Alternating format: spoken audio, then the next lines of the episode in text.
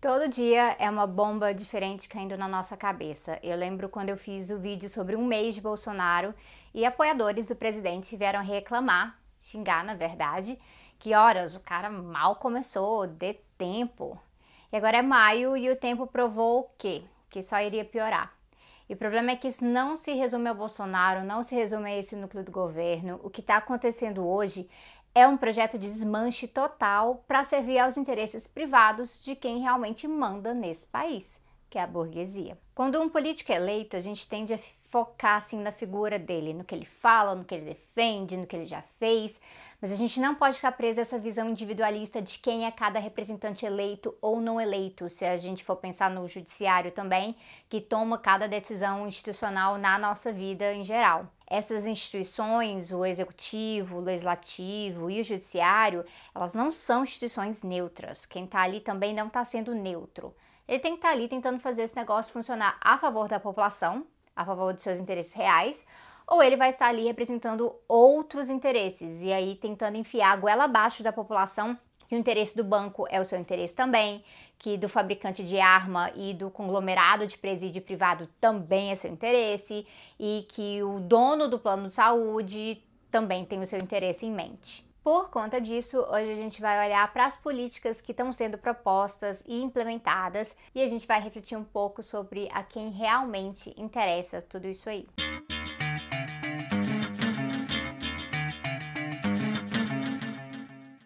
Tanta, mas tanta coisa que para decidir o que eu ia falar aqui, eu pedi ajuda pra galera lá no Instagram para me mandar as medidas desse governo que estão tirando o sono geral. Então, obrigado pessoal que mandou as medidas que estavam te perturbando ali. Bora começar com aquela que tá na ponta da língua, que é a reforma da previdência.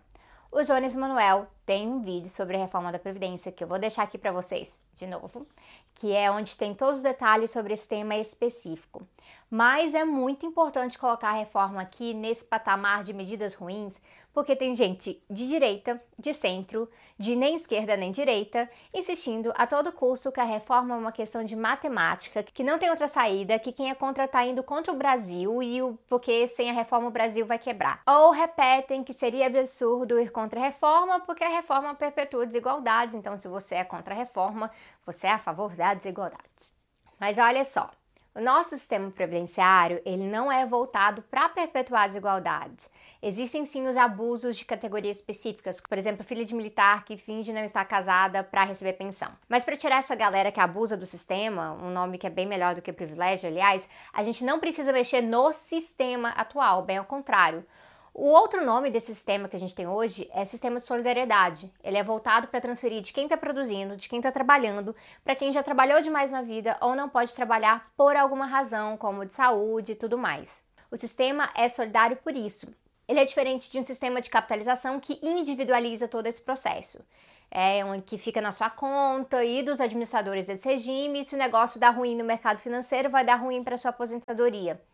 E aí eles colocam as pessoas numa armadilha, né? Em vez de estarem torcendo é, por geração de empregos, empregos com carteira assinada, de qualidade, uma economia saudável, crescendo, para a gente estar colocando grana no bolo da Previdência, a gente pode acabar torcendo pelo mercado financeiro, que aposta contra tudo isso, que ganha quando os juros estão lá em cima, para garantir a própria aposentadoria no final. Ou seja, isso é contraditório. Os interesses sendo servidos não são o da maioria da população. O que eles contam da reforma pra gente é que há um déficit e, é, e isso é por conta do problema da população envelhecendo. Só que isso não é um problema, isso é uma coisa boa, né? O brasileiro está vivendo mais, então o que a gente precisa é garantir um fluxo bom de receita para a Previdência e a gente não vai conseguir isso com milhões de brasileiros desempregados e tantos outros no mercado informal ou autônomo com precarização que aí também não vai ter gente suficiente contribuindo. O que eles falam que é uma conta de matemática pode até ser, mas eles estão escondendo algumas variáveis a gente. E eles estão escondendo que a pressão orçamentária em cima do governo para pagar a previdência vem justamente do teto de gastos que eles mesmos implementaram, lembra? Então, a quem que interessa a reforma da previdência? Bom, a substituição de um regime de solidariedade por um de capitalização, por exemplo, interessa enormes empresas como a BTG Pactual, que foi fundada pelo nosso não querido Paulo Guedes. Essas empresas que administram previdência privada só têm a ganhar com isso. O mercado financeiro em geral também tem muito a ganhar, porque se a reforma diminui o ônus do governo com a previdência dos trabalhadores do setor privado, então vai sobrar mais grana para ir para juros da dívida pública, por exemplo. E sabe por que, que a imprensa está super feliz apoiando a reforma? Porque eles também ganham com isso. A Globo só não ficou no vermelho no ano passado porque ela investe, porque ela conseguiu tirar quase um bilhão de reais só das suas aplicações financeiras. É gente grande que está por trás disso, tanto na época do Temer quanto agora com Bolsonaro.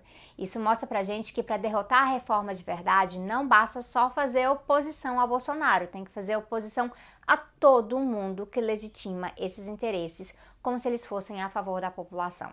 Existem medidas econômicas de muito maior benefício que podem contribuir com a previdência e o emprego e a qualidade de vida, mas essas medidas vão contra esses poderosos, essa elite burguesa mesmo no Brasil. Se é essa galera que está por trás disso, eu diria que não tem essa de salvar essa proposta com emendas aqui e ali tem que derrotar e enterrar e a partir disso trabalhar com a eliminação dos, abu dos abusos previdenciários e principalmente com outro conjunto de medidas econômicas, medidas que são radicalmente diferentes do usual do Bolsonaro, do Temer de austeridade, em grande parte também da Dilma e do Lula em certas épocas, porque nesse canal a gente sempre lembra do Lula falando como banqueiros ganharam tão bem sob os governos dele. E é por isso mesmo que eu defendo o Lula livre, mas eu defendo também a liberdade dos encarcerados que aumentaram sob seu governo também, e eu advogo por outro tipo de governo, outra forma de governar. Eu sei que dói ouvir isso, mas a conciliação de classes também nos ajudou a chegar até aqui, não foi só mérito da direita, tá bom? Outro conjunto de medidas que tem deixado todo mundo muito preocupado tem a ver com a educação. Para a galera que queria um ministro com um projeto, tá aí, né? Um projeto de desmonte aceleradérrimo agora. Quando a gente vê ministro e presidente propondo e fazendo o seguinte: cortando verba de universidade pública, tentando desvalorizar o papel da universidade pública, né, que poderia ser mais importante ainda, com mais recursos, aos olhos da população, falando de balbúrdia, é, propondo desinvestir diretamente de áreas como sociologia e filosofia, como se elas não fossem importantes, mudando regra na seleção dos livros didáticos e promovendo a militarização como a solução para a educação no Brasil. E aí, sabe o que dá vontade? Dá vontade de falar Olha, esse país nunca mereceu Paulo Freire, patrono da educação, porque nossa educação nunca levou Paulo Freire a sério, além de alguns esforços de base de professores e conselhos que lutam com muito curso para melhorar alguma coisa. Mas nunca levou a sério, só que agora vocês estão abusando mesmo. Sabe a quem interessa o esvaziamento da filosofia e da sociologia? O mesmo presidente que disse que não quer a garotada interessada em política. É bem mais fácil enganar todo mundo se você não está se deparando com pensamento crítico e com ideias que te fazem questionar o que te contam por aí. E olha que a sociologia e filosofia não são áreas super ultra militantes nem nada nesse Brasil como a galera pensa. Mas no geral, elas colocam a realidade em xeque e aparentemente nem isso está podendo. Se as universidades não têm recurso para pesquisa, aquela pesquisa sobre cura de uma doença vai ser jogada de lado ou para o setor privado, que depois vai colocar uma patente bem bonita ali e cobrar uma fortuna. E a pesquisa sobre investimento em combate à violência, ela não vai acontecer. Então fica mais fácil justificar governador dando rolezinho em helicóptero da polícia que fica tirando do alto e chamar isso de política de segurança pública. Se não tem pesquisa com um levantamento histórico sobre a escravidão no Brasil ou as atrocidades da ditadura civil-militar que se iniciou em 1964, então fica muito mais fácil um monte de falsificador histórico lançar um Brasil paralelo por aí e enganar bobo assim. Se você restringe investimento em educação a setores supostamente mais úteis para a sociedade, você descaracteriza o que é educação, o que é formação de conhecimento, porque vira algo mecânico. E quem ganha com isso é o mercado. Porque nada melhor do que uma mão de obra qualificada, de forma técnica, mas silenciada. É, que pensa apenas na caixinha, que vai ficar vulnerável nessa caixinha a aprender a executar só o que o empregador pede dele. Sabe mais? Sabe quem ganha com o desmonte da universidade pública? Setor privado. O setor privado sempre ganhou com o desmonte da educação pública para todas as idades no Brasil. E aí esse setor fica normalizado. Olha, tem que ter privatização sim, porque o público é tão ruim. Mas o público é naturalmente ruim ou estão fazendo isso como parte do projeto permanente da educação brasileira? O Darcy Ribeiro estava certo e a gente é obrigado a repetir.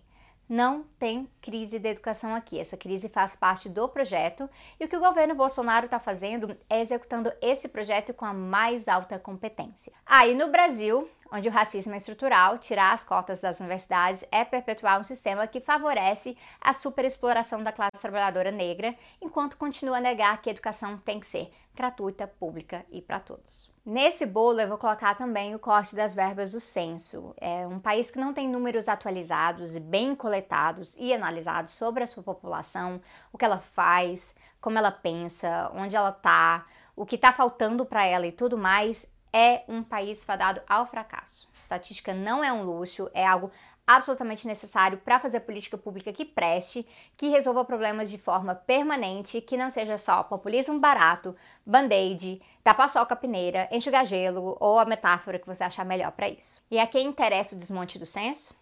Qualquer pessoa com poder institucional hoje. Se você não tem dados sobre algo que deu errado, você não tem como alegar que deu errado.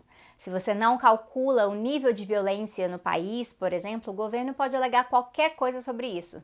Se você não tem dados sobre a corrupção, você pode falar que no seu governo teve menos corrupção do que no governo do outro. Então, desmontar o censo é uma forma eficaz de poder fazer política pública pensando somente nos interesses da caça política e da classe dominante de um país. E sem o censo você pode sempre alegar que, ah, não sabia, a gente não tinha essa informação. A natureza é uma pauta que eu trago aqui, tem uma galera que simplesmente não liga, mas sabe quem liga? Quem liga mesmo para pauta ambiental no Brasil é mineradora, ruralista, construtora, a indústria automobilística, a mega corporação que faz tanto o agrotóxico quanto o remédio e por aí vai. Não demarcar territórios indígenas interessa ao fazendeiro que grila esses territórios e coloca mais pasto no lugar. Então, quando alguém vem com preconceito para cima de indígena, aquela pessoa deveria questionar a quem interessa ela ficar pensando assim. Porque indígenas com seus territórios preservados interessam a gente, que vai se beneficiar das florestas, da água limpa, da chuva que vem com o meio ambiente preservado e tudo mais, sem nem falar da dignidade humana, né? Quem ganha com preconceito contra indígenas, quilombolas e povos tradicionais é a elite de cada lugar. A quem que interessa flexibilizar o uso de agrotóxicos que em muitos lugares do mundo foram banidos? Eu acho que não interessa a você que quer comer uma comida saudável e com preço justo comida é política também, e para essa galera é principalmente mercadoria.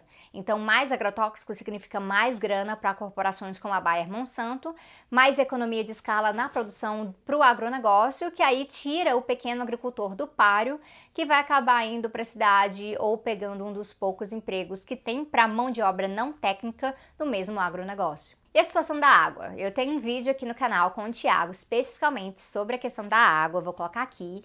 E o fato é que a defesa da água administrada publicamente tem que estar acima de tudo. Porque quem ganha com medidas que privatizam a gestão da água nos estados? São as operadoras privadas. E quem ganha quando se permite que uma empresa explore recursos hídricos com valores baixíssimos são empresas como a Coca-Cola, no caso, sempre a Coca-Cola, porque olha só, sabe quem está defendendo com incidência a privatização das estatais de saneamento? O senador Tasso Gereissati, do PSDB.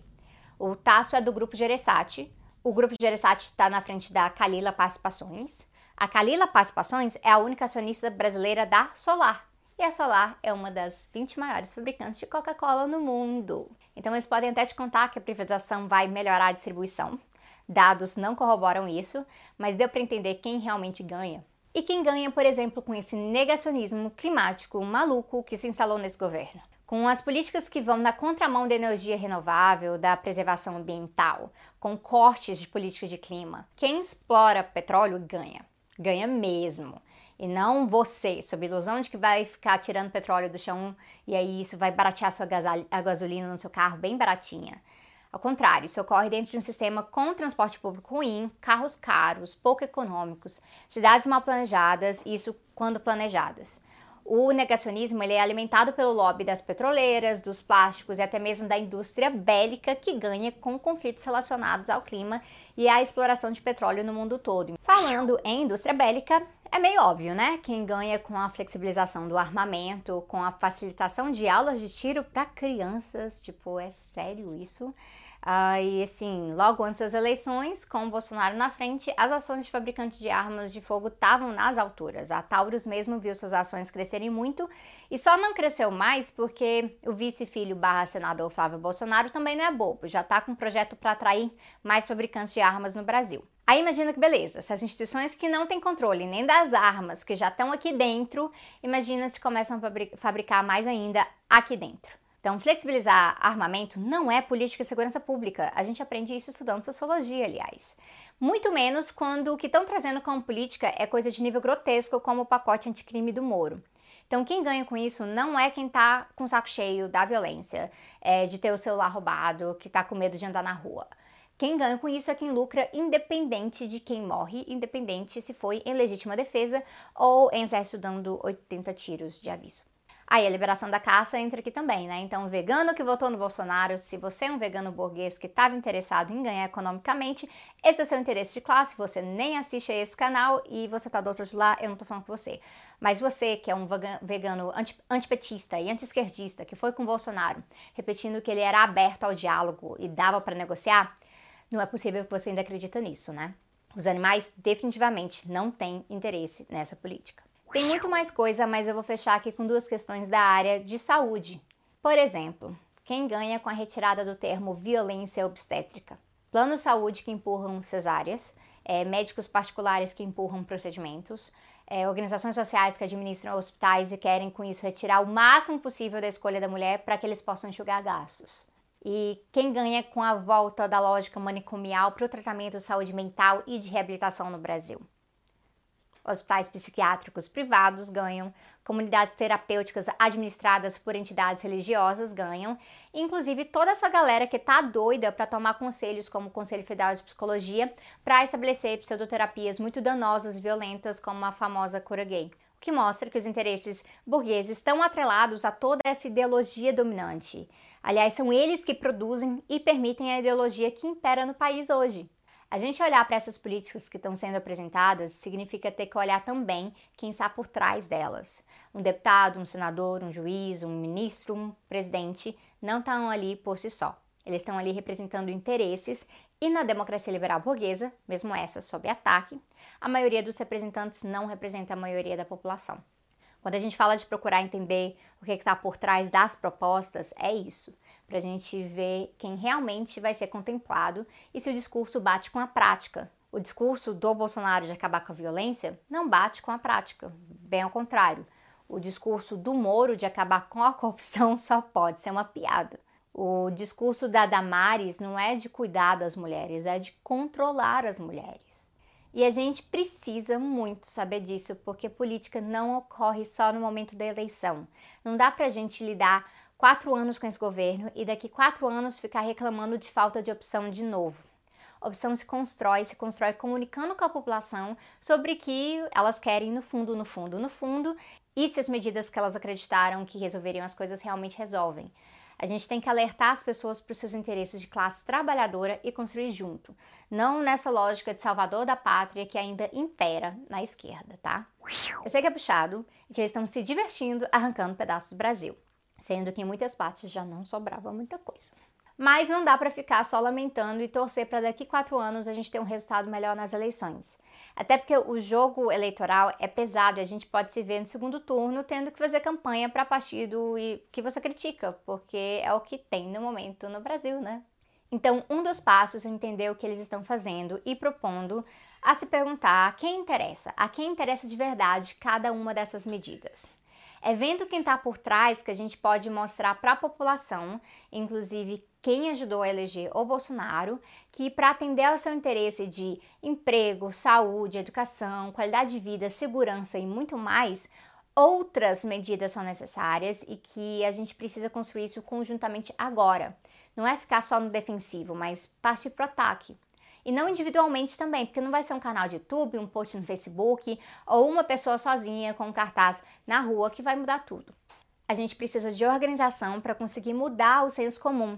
E para isso a gente precisa que as pessoas tomem lado. O que me lembra Gramsci, não só pela disputa do senso comum e na organização dos trabalhadores para quebrar essa hegemonia dos burgueses que mandam e desmandam no Brasil, mas me lembra Gramsci porque Gramsci odiava os indiferentes. A indiferença atua na história e torna as pessoas fatalistas. E ela dá a ideia de que ah, eu não tenho nada a ver com isso e que o problema você pode passar para um outro resolver.